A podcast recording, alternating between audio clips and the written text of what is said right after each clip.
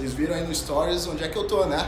Mas, na verdade, aquele Stories foi um pouquinho antes, porque tô com esse trio de feras aqui. E, cara, por favor, não me fica perguntando qual a ação para comprar, não, beleza? Que a ideia aqui é passar conteúdo. Ninguém quer ficar respondendo esse tipo de pergunta, né? É verdade. Mas, pessoal, então, primeiramente, muito obrigado pela disponibilidade da gente estar aqui conversando. É um Obrigado prazer. a. Vai tá prazer aí, pô. Prazer é nosso. Eu tô tentando não ficar nervoso aqui. Ah, Que isso? Por favor. Imagina. É isso, né? Aqui é um bate-papo informal mesmo pra, pra gente conversar sobre o mercado. Isso que se deixar a gente vai a noite toda, né? Ah, vai. verdade. É Só que a hipnótico, gente já né? conversou antes aqui, né? Não, só que a gente outro- conversou. Já dá pra fazer um podcast já. Verdade. Pessoal, então, vou começar. Cada um aí vai, vai ter a sua oportunidade de falar. Quero que vocês falem um pouquinho como é que, um pouco da trajetória, como é que vocês vieram parar no mundo do mercado financeiro. Como é que vocês começaram a vir parar nesse mundo dos investimentos? Bom, eu literalmente nasci, né, no mundo dos investimentos. Minha mãe também trabalhava em corretora. E, enfim, ela parou de trabalhar em corretoras pra, pra cuidar de mim. Mas eu frequentava aqui, essa mesma corretora, eu frequento desde, desde barriga, literalmente. É, eu comecei em 2011. Meu pai começou pra mim, na verdade, que eu tava exigindo uma mesada dele. Ele falou, não, mesada não, dividendo. E aí você vai ter que escolher, ou você reinveste ou você vai comprar, sei lá, brinquedo, barco, sei lá, que eu queria na época, né? E foi assim que eu comecei, 14 anos. 14 anos, tamo aí, 11 anos já. 11 anos. 11 anos já. Fabiola, Você, Fabião. Não, então, eu, eu, eu trabalhava na Rede Record, não fazia muita coisa lá porque era estagiário, mas de rádio e TV ninguém nunca faz muita coisa, a verdade é. Então eu, eu ficava. Eu lembro que meu pai, não vim de família rica, meu pai se matou para dar a educação que eu tive e tudo mais, todo mundo ajudava para trabalhar em casa e eu via essa. Eu via como era e falava, pô, eu quero algo diferente para mim, né? Um belo dia, através do meu irmão que treinava Aikido com um investidor que conhecia o Barça, incrível, né? Meu irmão falou, olha, eu fazia trade, né? Eu falava, deixa eu entrar na, pra ver como é que é esse negócio de bolsa de valores. Conhecia muita gente rica nesse mercado. Eu falei, pô, deixa, eu quero saber como é que é. Fazia tudo errado. Aí meu irmão falou, olha, tem esse rapaz, esse rapaz. Eu, eu chamo de rapaz o Barça até hoje.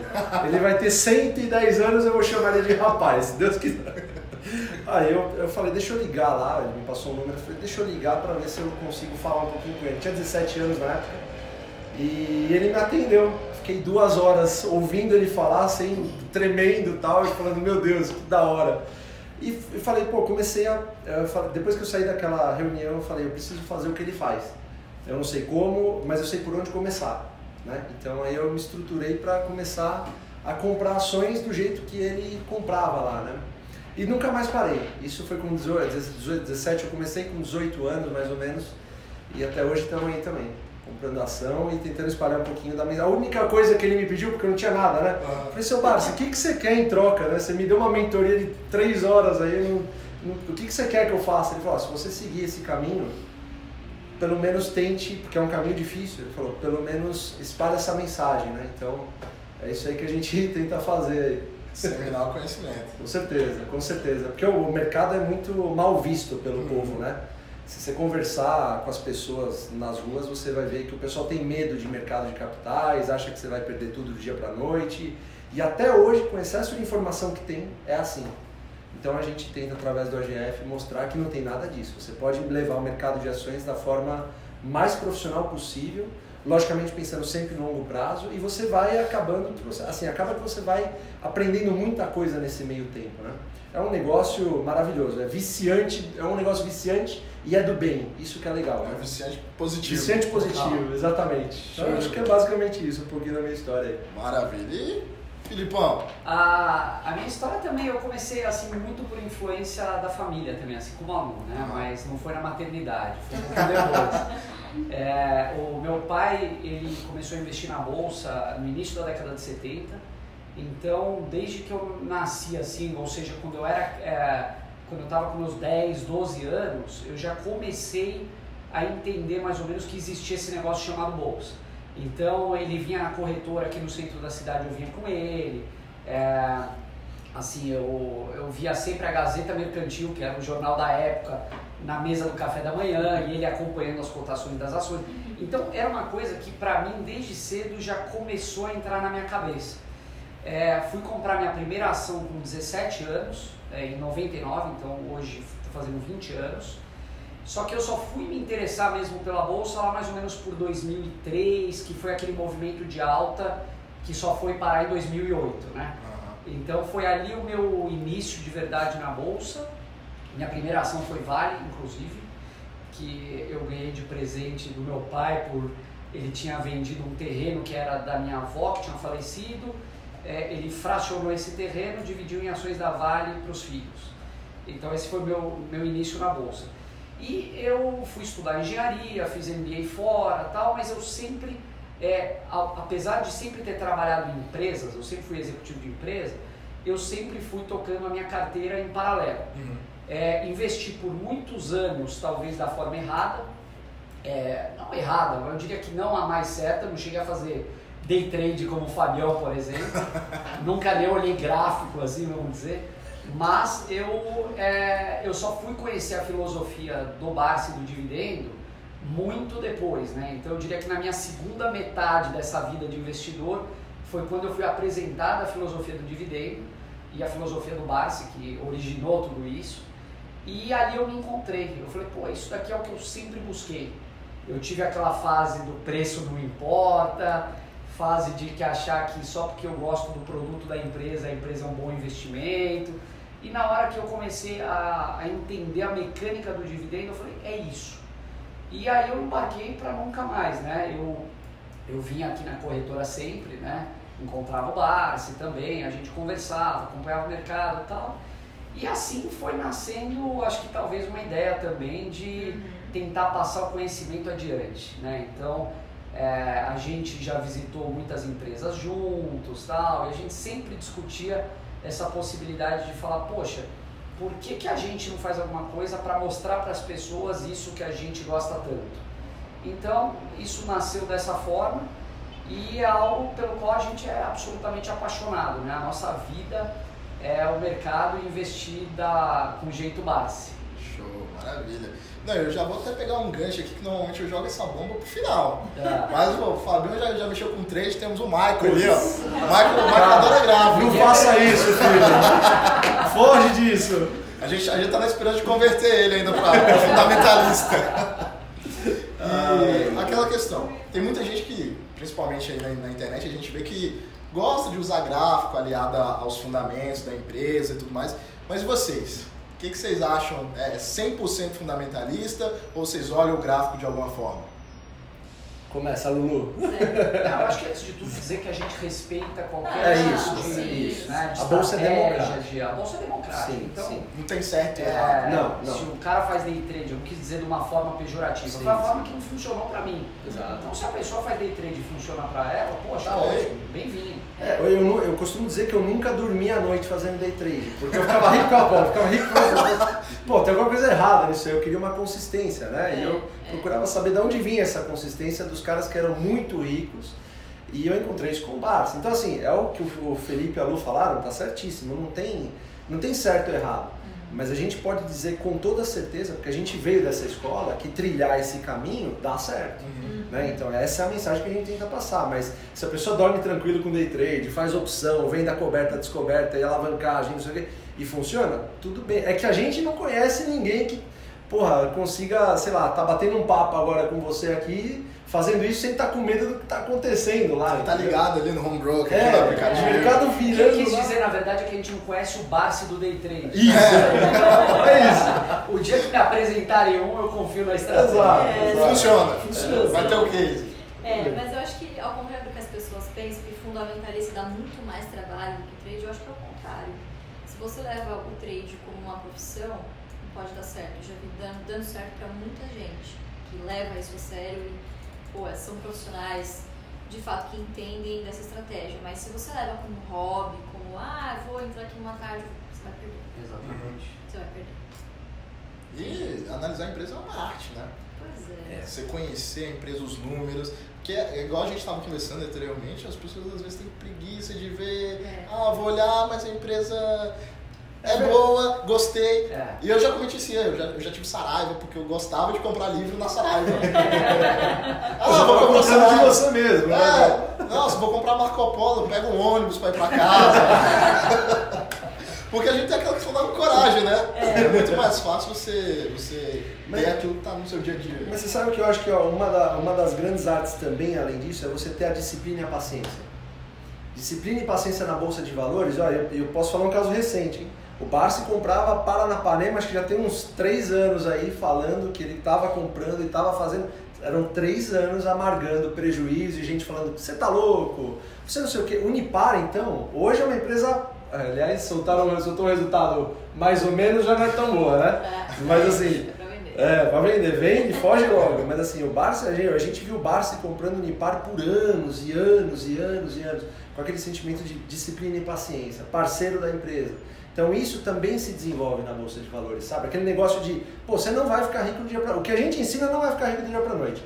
Se a pessoa está procurando isso, está no lugar errado. A não gente, ensinamos isso. A gente gosta de investir, Pedro, é, assim como um acionista controlador investe numa empresa. Uhum. Então, esse controlador, se a ação da empresa dele um controlador sério, obviamente, né? Se a ação da empresa dele subir, ele não vai vender. Se a ação cai, ele compra mais. É, esse controlador, ele vive com os dividendos que a empresa dele gera. Ele não É. vive com a compra e venda das ações dele. Esse controlador, ele fica no longuíssimo prazo, que aquilo é a vida dele. Então, é nada mais do que isso. É tão simples quanto isso. Uhum, exatamente. É, o pessoal fica muito, muito preocupado, né? Olhar trimestre. A empresa deu lucro no primeiro, deu, deu prejuízo no segundo, vai Vende. ruim. Meu Deus, vai falir. Vai Exatamente. falir. É. E eu, eu até brinco com o pessoal, ninguém melhor para fundamentar isso que vocês, que é importante você olhar o espelho da empresa no exercício. O trimestre acontece um monte de coisa. Claro. Mas quando você, por exemplo, você pega uma curva de lucro de longo prazo, É. você vê uma, uma reta excelente. Sim. E um caso recente, né, que foi até uma empresa que eu fiz a análise na semana passada, quer dizer, essa semana, né? Foi a VEG. Pô, você pega o gráfico de lucro trimestral, é uma, uma coisa de louco. É. Você pega o, o anual da empresa, É é, cadê, as, ca- cadê as quedas do lucro? Exatamente. Só que o pessoal não tem essa paciência, essa consistência É. e disciplina. É isso. Isso é uma coisa que você acaba, se você não tem, você acaba desenvolvendo à medida que você vai vendo os resultados acontecerem. Só que eles não acontecem do dia pra noite. O pessoal chega pra gente e fala: Ah, quando eu vou, vou investir mil reais, quanto que eu vou ter no final de um ano? Não é assim que se faz. A empresa não te dá o resultado em um ano, ela vai te dando pro resto da vida, quem sabe, né? Você tem empresas centenárias, milenárias. Você tem a Clabin, tem 130 anos de história. Um Banco do Brasil, não é recomendação de compra, tá, gente? De novo. Só exemplo. É um só exemplo, não vai sair comprando o Clabin, Banco do Brasil, Não mas, vai ouvir esse podcast É, no teu carro, chegar em casa e compra- comprar, não. Não, não. Mas assim, é para você ver que ao longo dos anos essas, essas empresas fizeram com que muita gente crescesse de forma assim, ao, os dividendos. O cara comprou lá atrás, como o Barça, por exemplo, e nem precisa ser o Barça, é aí que tá. O pessoal acha que o Barça é bilionário porque pagou dois centavos no Banco do Brasil. Tá, mas e o Santander que em 2008 estava 11 centavos, como é que é? E a Clabin que em 2000 estava 2 centavos, 3 centavos uma Clabin, sabe? Não, não são passados tão... A própria Unipar, a própria Unipar em 2014, 2014 É. 80 centavos uma ação. Então, assim, não é Paranapanema, eu vou longe aqui se deixar. Mas, assim, o pessoal acha que, ah, não, ele já é um senhor de idade e naquela época ele pagava centavos. Hoje, né, quem sabe daqui a 10 anos, o valor que está hoje a gente fala, ah, mas daqui a 10 anos, há 10 anos atrás o pessoal pagava muito barato por isso. Então, é essa consistência, essa disciplina que a gente tenta passar. E a gente, com, com certeza, a gente tem conseguido, graças a Deus, aí, o feedback tem sido muito positivo no nosso projeto. É, isso é maravilhoso, né? Até porque você comentou, o seu Luiz Bastos vem comprando Paranapanema há três anos. Três anos. Só que aí, o- muito, né? aí o pessoal fica perguntando, ah, mas por que, que ele viu na empresa, os números são ruins? Mas é aquela coisa, cotação segue lucro, ele está olhando um projeto, ele está vislumbrando a empresa. Ah, mas eu não tenho condição de visitá-la. Cara, como a gente falou, se cadastra lá no RI, enche o saco, manda e-mail. lógico, ah, liga. Liga. Uhum. Eles É. atendem. Tem videoconferência, não- teleconferência. Não tem desculpa É. pra você não ter informação. Não Isso tem desculpa. Hoje, Né? Você citou Gazeta, né? Imagina, É. você tinha cotação lá, hoje você tem vários aplicativos aí, você Ixi. vê É. na hora. É verdade. É, é verdade. Mas você sabe que esse é um diferencial, acho, do pessoal mais velha guarda. Porque você tinha que ir atrás da informação. Exatamente. Hoje a informação cai no seu colo É e você não dá E valor. você não dá valor. É Exatamente. É isso Tá no. WhatsApp, né? Você recebe É. às vezes o que está acontecendo com uma empresa e você fala, ah, deixa eu ver o que os outros estão opinando. Exatamente. investir tem muito de um senso crítico, é, um caminho, é uma, é uma jornada solitária. Por isso que a gente não, não, não gosta de recomendar ação, porque às vezes a ação que é boa para mim não é boa para ele, não é boa para ela. Então é, é, é, um, é um caminho, é uma jornada solitária. Você está feliz com os seus ativos? Você comprou sabendo porque você comprou? Você tem um projeto de longo prazo? Conhece a empresa? Você sabe o que ela faz? Então, assim, é um crivo minucioso que você tem que fazer com você mesmo. O máximo que você pode fazer é perguntar para uma outra pessoa para ter uma visão assim um pouco. Uh, me fala uma coisa ruim que eu não vi, sei lá, para formar opinião ainda melhor. Mas é uma caminhada solitária. Hoje até que não, porque você tem o WhatsApp, né? Acaba sendo até difícil. Você, porque você fala. Tem seu lado negativo. Tem seu lado negativo. Porque o, o WhatsApp ele faz com que ele faz com que o negócio vire um esporte de equipe, né? um esporte coletivo. E não é. Não é. O, o, investimento você tem que fazer as suas análises, é, as suas pesquisas, as suas buscas, para você entender a fundo o porquê daquela decisão que você está tomando. É só fazendo isso que quando uma ação cai 50%, você vai ter o estômago de comprar e não vender. Uhum. Então a pessoa que não fez esse dever de casa antes, não gastou o seu tempo, o seu dinheiro, às vezes pegando um avião para ir visitar uma fábrica, coisa que a gente já fez várias vezes. Então é, é isso que traz o diferencial. Essa é a vantagem competitiva do investidor de verdade. Hum. O investidor que só fica olhando para a torcida tal, esse não dura muito. É, mas sabe que hoje essa questão de visitar a empresa, a gente estava até conversando, não tem mais desculpa porque muitas empresas colocam tem YouTube, tem LinkedIn. Claro, exatamente. Nem precisa. Dão né, milhares de informações, entendeu? Então, a gente estava conversando aqui no YouTube da Clabin, tem vários vídeos, tipo, por dentro da fábrica, olha como é que faz a celulose, como é que faz a caixa. Então, assim, você não precisa se teletransportar até, até o Paraná para saber como que é. Você entra no YouTube. É verdade. Uma questão de, de, de bom senso de você também se esforçar para procurar informação. Você tem as reuniões da PIMEC, que são reuniões periódicas, que toda a diretoria da empresa está lá, muitas vezes o sócio controlador, o conselho. É, então, participando é, da, da, vida da empresa com essa proximidade, pô, se eu sou acionista da empresa, eu quero saber o que está acontecendo com ela. E eu não quero saber só pelo jornal, pela tela do computador, não, eu quero algo mais tangível, entendeu? Sim. Então, por que não ir? É, Dá trabalho? Pode ser que dê, mas poxa, deve ser uma coisa prazerosa para que um, um acionista de verdade. Não, é igual a gente tá conversando, né? Falando da STT. Uhum. É, e eu, eu falo mesmo, isso não é recomendação, o pessoal já sabe, já bato demais o pessoal falando. aqui, não é já bato demais o pessoal falando que, gente, quando ela foi comprar lá o Complexo Alto Sertão, foi negociar com a Renova, tá aí na, na terceira etapa e tal. Uhum. O pessoal fala, ah, mas por que você está comprando a empresa, está se endividando? Mas é claro, se ela vai fazer um investimento, se ela vai expandir sua operação, ela precisa se endividar. O problema é quando a empresa ela não consegue pagar aquela dívida que ela gerou. Exatamente. Então, mas é, são essas nuances que as pessoas às vezes parecem que têm preguiça. É, mas a pessoa não faz uma analogia com a vida pessoal dela, por exemplo. Se você precisa de um carro, provavelmente você vai financiar isso. Você quebrou? Não. Você precisa de dinheiro para financiar esse carro. Uma empresa é a mesma coisa.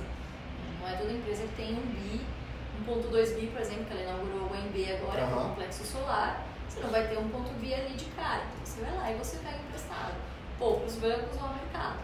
E é por isso que é importante a gente fomentar o mercado de capitais. Aí vem lá no trimestre que subiu 25% a dívida. Meu Deus, vai quebrar. Vai quebrar. Mas é, é, que o povo também tem, tende a achar que dívida é uma coisa ruim. E, e, tudo bem, para uma pessoa física é, mas quem diz que as empresas pegam essas dívidas no mesmo formato que uma pessoa física?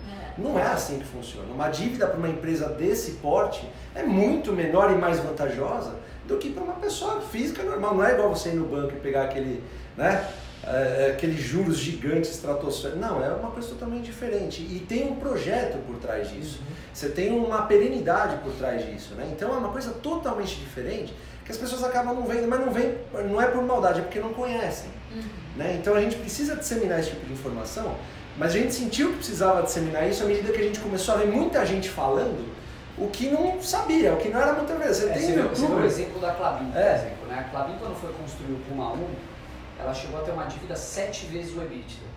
Pô, um monte de gente falou, essa empresa vai quebrar, essa empresa não é uma empresa saudável, uma empresa que não suporta um, um balanço tão alavancado. É, ela foi se desalavancando progressivamente, e os bancos não só entenderam essa situação, como agora ela está fazendo o Puma 2, que são 9 bilhões de reais, e eles estão prontos ali para emprestar caso ela precise. Ela já anunciou que boa parte desse investimento vem do próprio caixa Gerado pela empresa. Então, assim, tem empresas que têm o endividamento no seu DNA, mas por saberem se endividar com segurança, elas tiram o melhor benefício disso. E o mercado muitas vezes não entende isso, né? Ainda conseguem pagar dividendos, né? É. o que é maravilhoso, a gente adora isso. É Exatamente. É, porque ninguém vive de, de compra e venda, né? De- É. Exatamente. Pode até viver, mas, gente, o estresse Bem psicológico, conseguir dormir. É. Igual, por exemplo, mercado agora, quando a gente tá gravando esse, esse vídeo, despencou Tá ontem bom. o pessoal, meu Deus, que eu costumo chamar os mãos de alface, né? Saíram vendendo tudo. Mão de alface é legal. Saíram vendendo tudo. Mas é aquela questão, vende porque não entende por que comprou. Exato. Não tem um plano do porquê comprou. Exato. É. Exato. E aí, é, aquela pergunta clássica. Pra vocês, quando, pra passar pro pessoal, quando que uma empresa perde fundamento? Olha, belíssima pergunta essa aí, viu? Olha, eu acho que a dificuldade de você responder isso é porque às vezes você só percebe quando a empresa perdeu o fundamento quando já passou, você já teve as perdas. Mas eu acho que o que é importante disso é você reconhecer, mesmo que tenha perda bom, isso aqui não serve mais pra mim. Porque, de novo, o que vale é você dormir tranquilo com o investimento que você está fazendo, afinal, é a sua aposentadoria, enfim, é o longo prazo, é assim que a É. gente pensa. Então, acho que é sempre você olhar para trás e ver o histórico. Putz, aonde que essa empresa se perdeu? Primeiro, saber o que, que ela faz e para quem ela produz, tá? Então, por exemplo, muita gente é, fala, dá como exemplo, empresa que perdeu o fundamento é a Eternite. Pô, eu concordo, foi uma empresa que acabou se perdendo ao longo do tempo. Só que muita gente, mesmo estando lá, não conseguia enxergar. Então, eu, eu acho que é uma É. coisa muito, é muito pessoal, na É verdade, verdade. né? Eu acho que antes de tudo, é, existem setores que perdem fundamentos É, também, né? Então, setores, por exemplo, o setor de distribuição de combustível hoje é um setor que está sob um questionamento Sim. se é um setor que perdeu o fundamento. Eu particularmente acredito que não, É, mas ele pode passar por uma transformação, né? Então isso é algo para tomar em conta. Agora, se você vê uma empresa, eu, eu acho que geralmente não existe um ou dois sinais que a empresa está perdendo fundamento. É, um- é- é igual aquela história do avião que cai, né? Aham. é uma sucessão de coisas erradas. Então, você tem vários trimestres de deterioração de resultados, é, você tem às vezes mudanças na gestão que não foram positivas, e traz um, um CEO que é alguém que você passa a não confiar. Então, são vários indícios. E para mim, existe um que é infalível. Quando você vê o controlador vendendo as ações da própria empresa, esse é um sinal que provavelmente ela já perdeu o fundamento e você ainda não está sabendo. Então. Entra na carona e venda também, porque provavelmente Mas isso não é uma coisa tão simples de acontecer é. também nas Não. empresas de setores perenes, né? Que a gente gosta de dizer tanto. Você tem empresas, por exemplo, os- essas empresas de energia, geração, transmissão, os bancos. Tem muita gente falando que não, o banco agora já era, vai vir o banco digital lá e vai acabar com o Itaú, com o Banco do Brasil, com o Bradesco. Não é bem assim, calma. Você acha que Mas vem aquele banco laranjinha que tá Se-. É. Ih, tem muita gente perguntando se compra ou não compra. Pelo amor de Deus, gente. Então assim, você sabe que é, será mesmo que um banco gigante não sabe disso? Será que eles não estão preparados? Aliás, será que eles não fizeram uma conta digital antes desses próprios players aí, eh, desses laranjinha que você disse, por exemplo? Eles já tinham contas digitais antes, né? Será que eles não estão preparados para isso? Então, aí que vem a decisão criteriosa de cada um. Você acredita que sim, acredita que não. Até hoje, esses setores, esse setor é um setor muito perene, o setor bancário, um setor consolidado, e você acredita que ele vai continuar sendo? Porque é um desafio. Você acha que eles vão vencer esse desafio? Aí é a pergunta de cada um. Por isso que não adianta alguém falar, o preço teto é esse, esse é o preço que você. Não dá. Isso é uma, na minha visão, é ser leviano isso aí, totalmente. Porque, É. tá, e se, cair, e se, e se o preço que você comprou cair 70%? E aí? Você fica, você É. continua, você compra? Você sabe qual é a campeã de perguntas pra gente também sobre fundamento? Granelli perdeu o fundamento? É o que mais me perguntam. Aí eu falei, pra mim, nunca teve fundamento. eu nunca tive, cara. Nunca vi o Não fundamento. se pode perder o que nunca teve, não é mesmo? Então, fundamento para um é para outro. não é pra outro. Então é um critério muito particular também. Eu acho que é quando É. você deixa de acreditar no investimento. Cielo também. Agora, o mercado, uma coisa que é muito importante, o mercado ele forma algumas verdades absolutas, sempre para o lado positivo ou negativo. Verdade. Então, esse negócio do banco digital já virou a verdade absoluta do momento. Não, bancos digitais vão matar os bancos tradicionais. É, verdades absolutas, Cielo, Oi, assim, a gente pode falar de várias. Sim. É, o investidor que se questionar, que, que puder parar para pensar um pouco, isso daí que estão falando faz sentido? Eu vou pesquisar mais algumas coisas tal. Se você consegue quebrar esses paradigmas na tua cabeça, muitas vezes é a hora que você é, toma uma decisão contrária à manada e assim você ganha. Então, o Barsi fez isso, acho que a vida dele inteira, né? Questiona. O Banco Santander vai quebrar, né? Clabin vai quebrar, o Santander vai sair do Brasil, É. Clabin vai quebrar, é, Paranapanema vai quebrar. Então, assim, a pessoa que tem o discernimento de duvidar do que ela está lendo, é, e pesquisar mais a fundo tal, você vai encontrar alguma coisa que você vai formar a tua convicção. E aí você segue nela. É, o negócio é acreditar, né? Porque você vai, o mercado ele vai te colocar em xeque várias vezes. Hoje é muito fácil você falar, ah não, eu tenho 100% do, da carteira em mercado, olha que maravilha. Você vê vários youtubers falando isso. Não que não, não, você tem os bons e os ruins em tudo, tá gente? Mas assim, você, você vê gente que está 100% em carteira em ações desde 2016. Desde 2016 até hoje foi só subida, né? A gente quer ver o que, que vai acontecer quando for tudo pro espaço. Um dia pode ser que aconteça. Vai acontecer certamente. Mas Não, eu falo que tirando Wesley Deu, eu nunca peguei crise. É, então. Nunca tive. Aliás, foi uma bela oportunidade, né? Foi. Mesmo. Então, assim, já que coisas absurdas, tipo, no Twitter o pessoal falar que Itaú é a nova Cielo. Ah, Ah, é. é. A gente ouve direto isso aí. E aí você para, não, peraí, Itaú é a nova Cielo como? É essa figura. Aí ela vai lá, aí ela vai lá e bate Aí, recorde. aí- aí vai lá, todo mundo. Aí todo mundo, nossa, falou que é a nova Cielo, meu Deus, banco, o Banco Laranjinha vai subir. Cara, Tá vamos entender o porquê que, que aconteceu com a gestão do Itaú. O que, que a Itaú, o Itaú fez para comprar em 2016 ali, 2017? O que, que, que ela remodelou o negócio? Para onde que ela tá indo? Pô, se associar a maior corretora da América Latina não foi, ah, tô com dinheiro sobrando, não sei com o que gastar, vou comprar. É, é verdade. Mas só pra isso você vê a mentalidade. O cara ele vai pelo que ele acha que vai subir. Não é isso. Exatamente. Você precisa Exato, ir pelo exato. projeto. É isso. É, é uma coisa totalmente diferente. É, é, eu não sei explicar, mas quando você começa a mudar a sua mentalidade para esse jeito, você investe em empresas e não em um negocinho que tá lá piscando, a sua, a sua visão muda, muda completamente. E aí você para de ficar se perguntando, você aprende a fazer as perguntas certas. Não essas perguntas do tipo, ai, quanto vai, ai, quanto vai chegar, será que vai subir muito? Você- isso perde a sua É, materialidade. até porque pra gente, se chegar nesse preço, e aí o que, que você faz agora? Uhum. Eu não faço nada. Continuo lá, eu só não compro, entendeu? Exatamente. Então, a, pra gente o longo prazo é pra sempre. A gente não, É não tem um prazo para vender o papel, é, um prazo para sair do projeto. Se é um bom projeto, você pagou um preço bom e ele te remunera com dividendos, para que sair? Uhum. Né? É, o- é o que o pessoal não consegue internalizar ainda, né? É. Quer pegar a nova Magazine Luiza. Quer pegar É, a Magazine é, Luiza. vamos comprar a Magazine Luiza, tá? Mas é, é difícil. O próprio cara que comprou a Magazine Luiza por 80 centavos, talvez tenha saído a 1 ou a 1,60. É difícil, cara, né? É, ele não Ele já aguenta. comentou que ele chegou a realizar, depois ele voltou. É, ele não aguenta, não, Não, aguenta ficar, não. O cara que comprou a 12, fica falando, ah, 12,50, ela chegou a 13. O cara que comprou a 12,50, chegasse a 20, é vendido. Ele vendia. Mas é que tá, a memória do mercado é curta. Quando eu falo das verdades absolutas, eu me lembro muito bem. Todo mundo falava Magazine Luiza vai quebrar. Essa era a visão do momento. né? Ela valia, acho que ela valeu menos de 300 milhões de reais na bolsa. todo mundo falava que ela ia quebrar. Então, ter, existiram pessoas, entre elas o Luiz Alves, o Breda, lá todo mundo, que acreditaram, quer dizer, foram entender mais a fundo o negócio, Uhum. viram o valor que 99% das pessoas não estava vendo e acreditaram. Então, esse é o dever do investidor. Aham. É, o investidor, de verdade, faz isso. É. O especulador não faz. É verdade. Né? Acho, que tem um pouco de empreendedor também no investidor Com que certeza, faz isso. totalmente. Com certeza. Porque você está tomando ali não só a rentabilidade, a remuneração, mas você está tomando o risco com o cara também. Claro que muito reduzido, mas você está tomando esse risco também.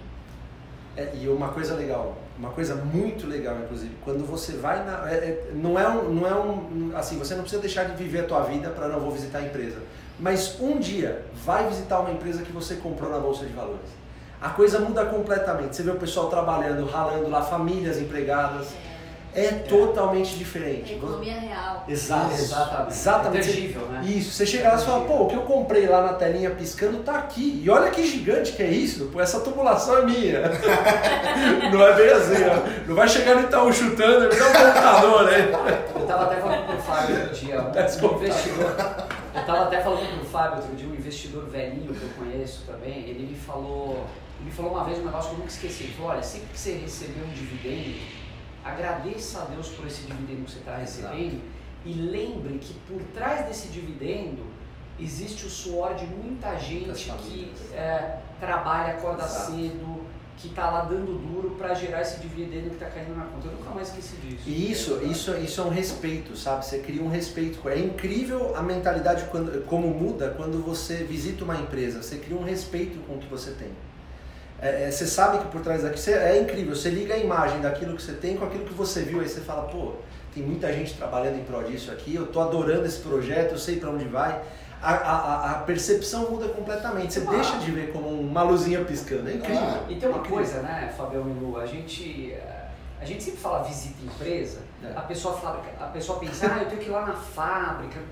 Não é. Por exemplo, se você é acionista do Grupo Pão de Açúcar, vai no supermercado, conversa com a caixa do supermercado, com a pessoa que é repositora de prateleira.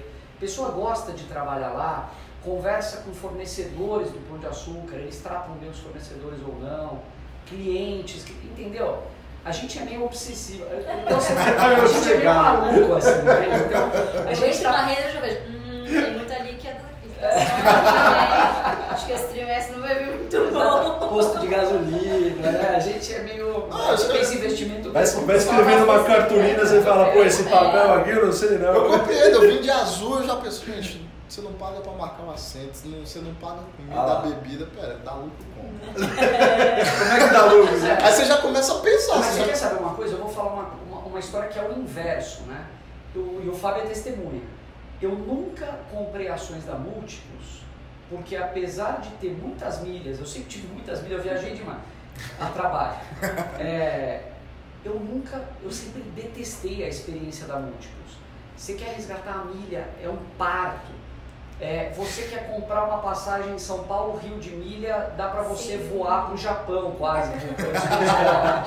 E, é, você tá na hora do resgate, dá um pau no site, depois você volta lá, tem. É tudo pra cinco você não resgatar, É né? tudo pra você não resgatar. Então, assim, eu sempre falei isso. Se a minha experiência é ruim, é, por que, que eu vou querer ser parceiro de uma empresa dessa, onde a plataforma é o coração dela, entendeu? Ela quer o cashback pra ela. É, É Exatamente. verdade, é isso. Então, assim, eu nunca entrei por causa disso. E isso as pessoas devem se questionar também.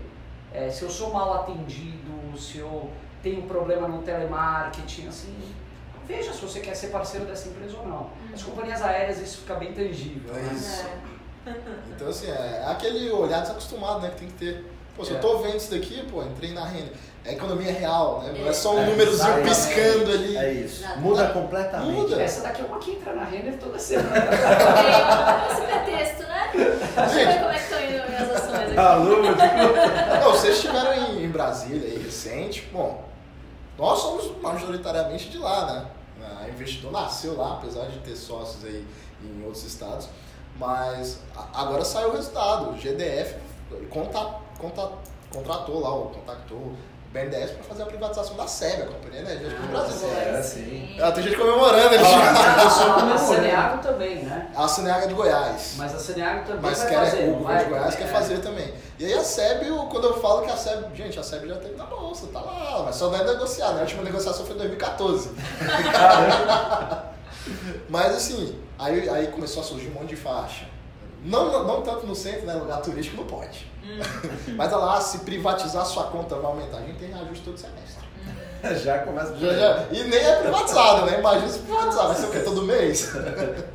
Mas assim, é uma empresa, por exemplo, a gente estava tentando fazer o upload de um vídeo para a plataforma, faltou luz.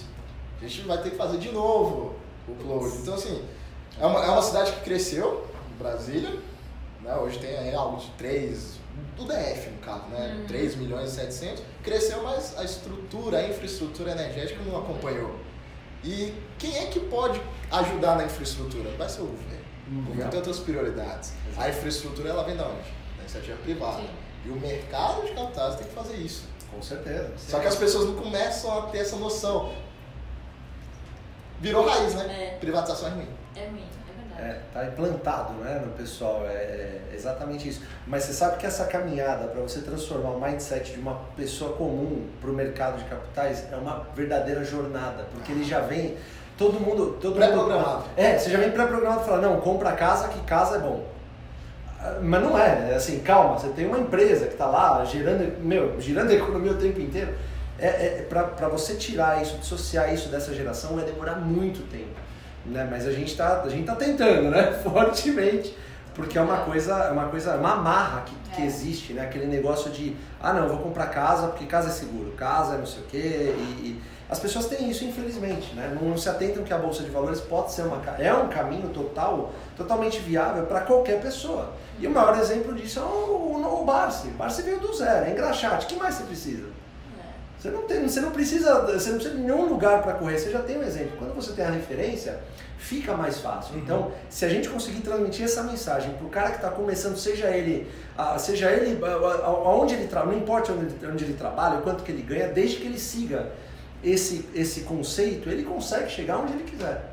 Demora, não é do dia para noite, você não vai ficar rico do dia para noite, isso não existe. Mas, cara, trabalha no que você sabe fazer de melhor, economiza um pouquinho e compra uma empresa. Você não vai ficar rico do dia pra noite, mas você também não vai ficar pobre do dia pra noite. Exatamente. Isso é é uma boa.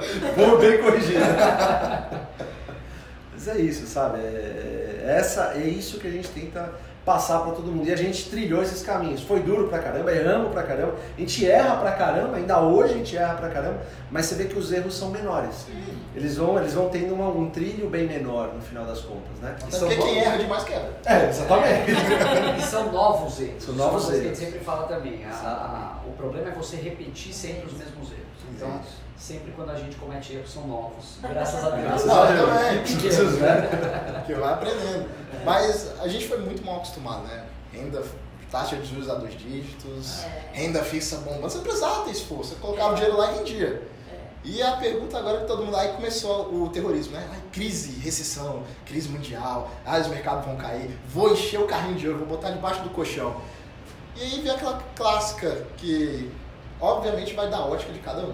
Mas como é que se passa por um período de crise? Sorrindo, né? Fácil. É, o- é o que a gente mais quer passar ultimamente, é o período de É crise. maravilhoso. É, não, mas é, é, eu acho que tem muito mais tipo, uma coisa psicológica disso do que, que propriamente dinheiro. Porque assim, você vê o negócio lá tudo vermelho, caindo, você fala, meu Deus, é isso. As minhas economias nos últimos anos estão aí. Perdi, né? Então eu acho que é, é muito mais uma coisa psicológica do que realmente uma questão, uma questão de dinheiro. O que pega é que é, geralmente quando acontece uma crise, os seus recursos também estão em crise. né? Então acho que você tem que primeiro é, ter um controle sobre o que você ganha, o que você gasta, ter sempre uma disciplina de, bom, eu vou continuar aportando isso que eu sempre aportei, nada vai mudar. O que vai mudar é que com o mesmo dinheiro eu vou comprar muito mais ações. É isso que muda. É, é muito melhor. Aí você disse sobre juros, né? A gente chegou aí a ter uma taxa de juros de 15%, a gente viu yield de dividendos 30%. Então quer dizer, nossa, mas com, C- com o CDI rendendo 15%, não sei o quê, vocês não saíram da bolsa? Não. É. De jeito E o, Tinha sempre fala, a- além da perda fixa, né? Que é, É, a perda expressão- fixa. Mas ele sempre fala que a pessoa que investe na renda fixa, ela não é um investidor. É- é- é- essa pessoa é um agiota. Hum. Você está emprestando para o governo. Né? Então é, é muito diferente, é, um, é aquele mindset do rentista, né? Que a gente É. sempre fala. E, assim, falando de crises, o Brasil é um país que tem crises há décadas. E é um país fortíssimo. Quantos países tem a população do Brasil é, com essa situação de possibilidades de crescimento em todos os setores praticamente, com a quantidade de gargalos? Então, assim, eu vejo, a gente recebe muito pergunta da pessoa falar, ah, é, a, gente, a gente precisa investir nos Estados Unidos, como que eu faço para investir lá? Investir, assim, Estados Unidos já está tudo feito, já está tudo formado. As empresas lá é, já têm valuations muito altos, assim. Então, o que, que começa a acontecer no mercado como esse? você começa a pagar caro por coisas ruins. Então, assim, tudo bem, eu não acho, não sei, não sei avaliar se é uma coisa ruim ou não, mas aquela empresa de carne vegetal lá, Beyond Meat, que abriu capital há pouco tempo, a empresa valorizou já não sei quanto em dois meses, um mês. Uhum. É, outras empresas, startups que nem lucro geram ou nunca geraram lucro, que é pior ainda, como o Uber da vida, com, com valuations astronômicos. No Brasil, você é o contrário, você tem empresas que são centenárias, sólidas, com controladores sérios, é, em setores espetaculares e às vezes contadas a, a, um, a um preço extremamente depreciado. Quando isso acontece, o que você está fazendo? Você está comprando um dividendo barato. E é exatamente isso que a gente olha. Uhum. Então, o momento da crise é o momento que você compra o dividendo mais barato possível. E aí o pessoal, mas aí tem também aquele pessoal que acha que olhar só pro yield e analisou a empresa acabou. Ah, fundamentos, olhei o yield tá lá 12%, vou comprar a é, empresa. É essa aqui. É essa aqui. Outro dia me chegou eu vi a sua realmente eu pesquisei sobre a General Shop, um dividend yield de 300%. Maravilhoso. Não dúvida, eu comprei. Melhor empresa do Eu falei, meu Deus, eu tô desesperada pra vender essa porcaria, você me compra. E, não, pelo amor de Deus, eu comprei numa foi uma exceção da exceção, quando ela anunciou o negócio, um negócio não recorrente, a empresa é um lixo, não compre. Aí a pessoa, meu Deus, mas eu olhei. Eu olhei o yield, dava 300%, mas eu falei, foi a única vez que essa empresa pagou um dividendo, foi essa vez. E foi com treta. Então, quer dizer, as pessoas, de novo, vão pelo motivo errado, vão pelo que dá maior rendimento. E não é isso, você precisa ver qual é a estrutura de capital dessa empresa. Ela tem como pagar esse dividendo que ela está pagando? Isso é sustentável ao longo prazo, ao longo do tempo? Então, não sei, assim, acho que também, de novo, né, você volta para aquela questão psicológica da pessoa sempre procurar o que está rendendo mais no momento. Se está todo mundo vendo uma oportunidade no mesmo lugar, porque já passou. É, e, né? tem, e tem outra coisa, né? Assim, assim, é, não, tá certíssimo, mas assim, é, a Lu, o Felipe, eu, a gente tem assim, é, carteiras muito enraizadas em dividendos. Então, assim, é, quando a gente fala, ah, estamos comprando, sei lá, uma ação, sei lá, Paranapanema, ah, mas ela não paga dividendos.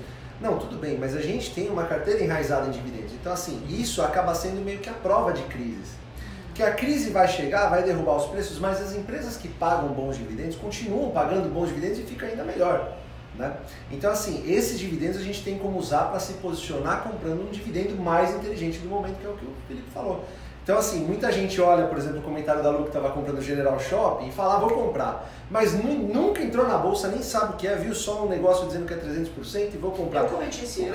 Eu cometi esse erro, se eu não me engano, o quê? 2014, 2013, eu comprei Celesc, porque tinha um yield fantástico tinha tido dois exercícios que ela distribuiu um dividendo espetacular. Eu falei, ah, eu preciso comprar. Era um yield de perto de 30%. Foi um grande erro. A gente fala de erros, esse foi um. Ah, eu pego, um, eu pego o gancho que foi a múltiplos. O meu foi em múltiplos. Mas se você for, se for ver o meu erro em múltiplos, perto dos que eu cometi lá atrás, nossa, era super pequeno. Estabeleci um bom preço de entrada que eu considerava bom, que para mim as premissas eram bons Entrei, ganhei dividendo, só que aí aconteceu, a, eu já avaliei o contrário, eu, eu enxergava diferente do Felipe. Para o meu bolso, para aquela empresa, para aquele horário, para aquele momento, fazia sentido para mim.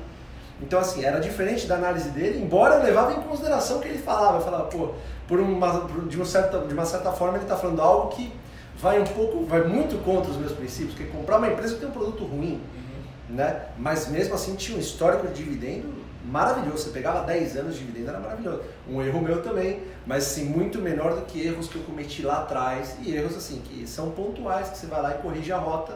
E eu, no meu caso, eu fico cada vez mais medroso quando acontece esse tipo de coisa. Então, medroso no sentido de escolher melhor as ações, assim, ficar mais bem alocado nas ações que eu gosto. Eu não gosto de diversificar muito. Uhum. E, e é um perfil. Você tem vários tipos de perfis. Né? Então isso acho que acaba protegendo você de crise, ao mesmo tempo faz você crescer na bolsa de valores. Mas você tem que, ah, você vai errar. O, o caminho vai ter erro, vai ter umas pedras aí. Eu já tive uma carteira sensacional com BTG Unity, que a sede era nas Ilhas Caimã. Fui descobrir depois que eu tomei o preju. Tinha Marco Polo, Saraiva e a menos pior era múltiplos. Mas a questão da múltiplos te- teve uma coisa também que foi quando saiu que o burburinho do Opa. Sim. Aí saiu o comunicado, não, isso não vai acontecer. Se eu tivesse enxergado, não, então saiu o comunicado, vou ficar na empresa. Eu vendi quando eles mandaram o comunicado. Eu, vendi eu fiz a mesma coisa. E eu falei, eu fui, botei a cara no, no story, botei a cara no Twitter, nossa, quase me espancaram. Eu, eu evitei de sair na rua por um mês. Mas o pessoal, é aquela, aquela coisa que a gente comentou, né? O pessoal não vai atrás da informação, não procura olhar por outra É ótica verdade. para entender Verdade. aquela, aquela situação. É É verdade. verdade. No mundo inteiro, as empresas estavam fazendo o mesmo movimento. Exatamente. Exato. É. Então, assim, a gente até falou, né? O Felipe falou quando o, o majoritário, o controlador, tá vendendo suas ações. Pô, tem uma empresa aí, né? A, a Qualicorp. Pô, todo mundo falando, ah, Qualicorp, vou comprar, vou comprar. Gente, quando o fundador da empresa precisa Exato. assinar um contrato de não competir com a empresa que ele fundou, opa, peraí, por quê? Uma coisa tá errada, né? É verdade. Eu, eu vou querer ser sócio dessa empresa? Eu Pois quero é. participar disso? Pois é, mesmo você sabendo que essa empresa fosse valorizar 100%, você compraria? Não Exatamente. compraria. Porque Exatamente. não é pelo ganho, Exatamente. ganho, sabe assim, sem sentido. Eu quero alguma coisa, fazer parte de alguma coisa. Como a gente não quer ficar nem namorar, só a gente quer casar de verdade. Tem que ser uma é, coisa séria. Tem que ser uma coisa séria, exatamente. Você vai se casar com um controlador que você não confia, pô, mais cedo ou mais tarde você pode tomar uma rasteira, né? Verdade. E aí aquela questão, o Fábio tocou da diversificação. Eu vejo muita gente usando totalmente errado, né? Eu vou diversificar. Já, já teve pergunta, eu vou comprar cada- uma empresa de cada setor, vou diversificar. E- Aí eu falei, nossa, ele é o Pinterlint brasileiro. É, mas sabe o que é engraçado? Eu sempre que pergunto isso, putz, diversificar ou concentrar? Vamos um pouco para a vida real. Vamos supor que você tenha 100 mil reais, você queira montar uma padaria ou, enfim, comprar uma padaria. Você pegaria todo o seu dinheiro e compraria uma padaria, certo? Porque você só dá conta de uma. Você não vai sair comprando 10 padarias porque você precisa diversificar o seu patrimônio. Na bolsa é a mesma coisa. Você precisa comprar um número de empresas que você consiga acompanhar o dia a dia dela. Exatamente. Não adianta você sair comprando, você elencou 10 empresas, divide tudo em 10 e. Eu, eu não sei, eu não acredito nesse tipo de investimento. Eu não acredito, sinceramente. Então a gente prefere concentrar em uma, em duas, depende do, enfim, do tipo de aporte que você faz, se é mensal, se é semanal, enfim, qual que é a sua disponibilidade para fazer isso. Mas é sempre em uma ou duas empresas, assim, no máximo. Exatamente. É, o, voltando àquilo lá que a gente falou do É. controlador, a postura do controlador. O Roberto Setúbal, ele só tem ações do Itaú. Talvez ele tenha Itaúsa também. é, Diversificou ele um pouquinho. Deu uma saída. então, e, e outros, e vários outros da mesma forma. A família Clabin tem ações da Clabin. É, Jorge Paulo Lema, tudo bem ele tem mais de uma empresa, mas no Brasil aqui ele tem leve. E assim funciona. A pessoa que quer entender um pouquinho de tudo acaba entendendo muito de nada. Uhum. né? Então, é, não adianta você ter 20, 30 empresas na carteira, você não consegue acompanhar. É humanamente impossível. É, até porque assim, a diversificação ela vem com o tempo.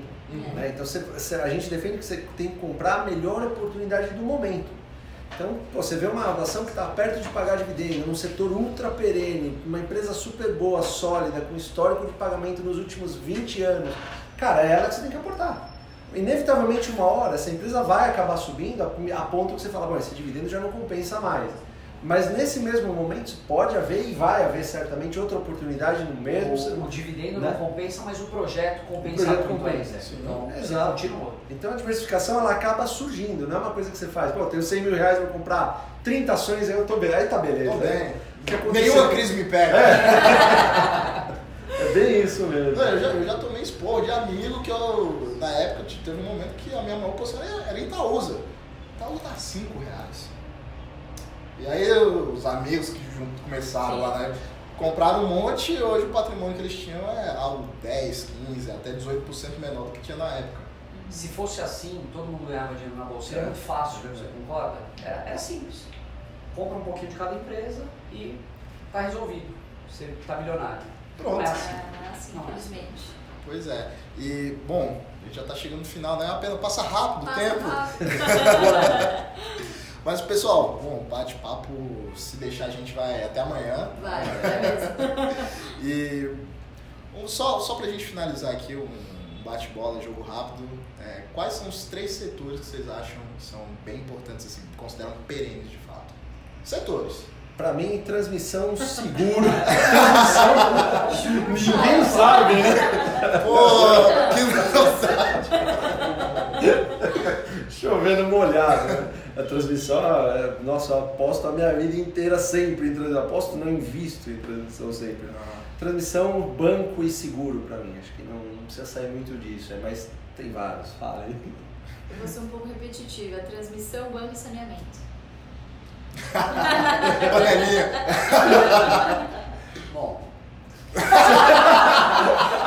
Nossa, que boring, né?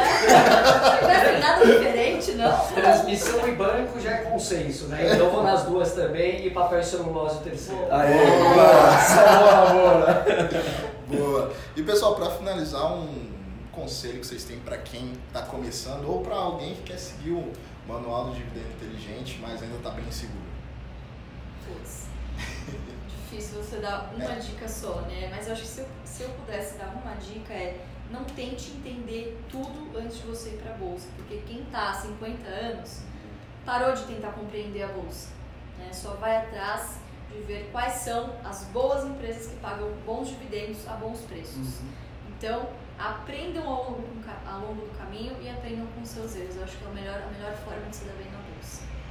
Show de bola. É, e eu acho que é aquilo que a gente vinha falando antes, né? Não tenha preguiça. É, vai atrás da informação, não fica perguntando para os outros sobre uma informação. Vai você buscar, vai você tentar entender, manda R- e-mail para o RI da empresa. É, isso vai te tornar automaticamente parceiro da empresa. Sem você perceber, você já vai estar quase que investindo na empresa. Então, o comprar a ação é mais uma consequência. Então, eu, eu vejo muita gente que compra a ação e depois vai se informar da empresa. né? Faz o contrário. Entende tudo. Quando você já entender tudo, é, a consequência mais óbvia é a ação. Então, é, é tão simples quanto isso. É, na minha visão é isso, fazer o, fazer o mais simples possível. É, é, é, vai trabalhar e assim, faz o melhor, seja o melhor que você puder ser para conseguir aportar mais, mas faça o simples com disciplina e paciência. Acabou. Você já está na frente de 95% dos investidores. E revista o dividendo. E revista de dividendos, exatamente. Então, assim, se você fizer isso em em empresas de setor perene, que tem bons históricos de dividendos, com controladores responsáveis e tá cheia de empresas assim, com bons preços, obviamente, você já está na frente de todo mundo e não vai fazer porcaria. Se você não fizer, não cometer os erros de principiante, você já está na, na, na frente da maioria. Eu incluo day trade porque eu fazia day trade, mas eu respeito, eu respeito Michael muito. já tá chorando ali. Não, não, eu respeito. Michael, eu respeito você pra caramba, sério. Só não te sigo, mas. Só não te sigo, né? Não, eu, eu, eu, eu admiro, até porque pode ser uma porta de entrada, né? Se de repente não for algo perene, talvez ele encontre, as pessoas encontrem perenidade em fazer isso que a gente faz. Porque a vida não é, a vida na bolsa não é um tiro de 100 metros, é uma jornada de 100 mil quilômetros, é pra vida toda. Não, você entra na bolsa para ficar até morrer. Exato. Não é porque a renda fixa amanhã vai voltar a ser Exato. alta que você vai para a renda fixa. Exatamente. Entra na bolsa para ficar. Se amanhã a renda fixa vai para 15%, você pode vir aqui de novo, nós três vamos estar É. bem em ações. Show de bola. É isso. Essa é a confiança que tem nos projetos e nas empresas. Com certeza. Então, pessoal, é isso. É, espero que vocês tenham aproveitado, porque isso aqui foi uma verdadeira aula. Né? E é gratuito! Então, se vocês querem acompanhar o trabalho sensacional que eles fazem, todas as informações vão estar aqui na bio. Então, não deixem de seguir essas feras. É conteúdo sensacional no Instagram e o curso deles também é incrível. Então, segue aí, não perca tempo e para de dar like sem sentido no Instagram. Valeu, pessoal. Até Obrigada. mais. Valeu, obrigado.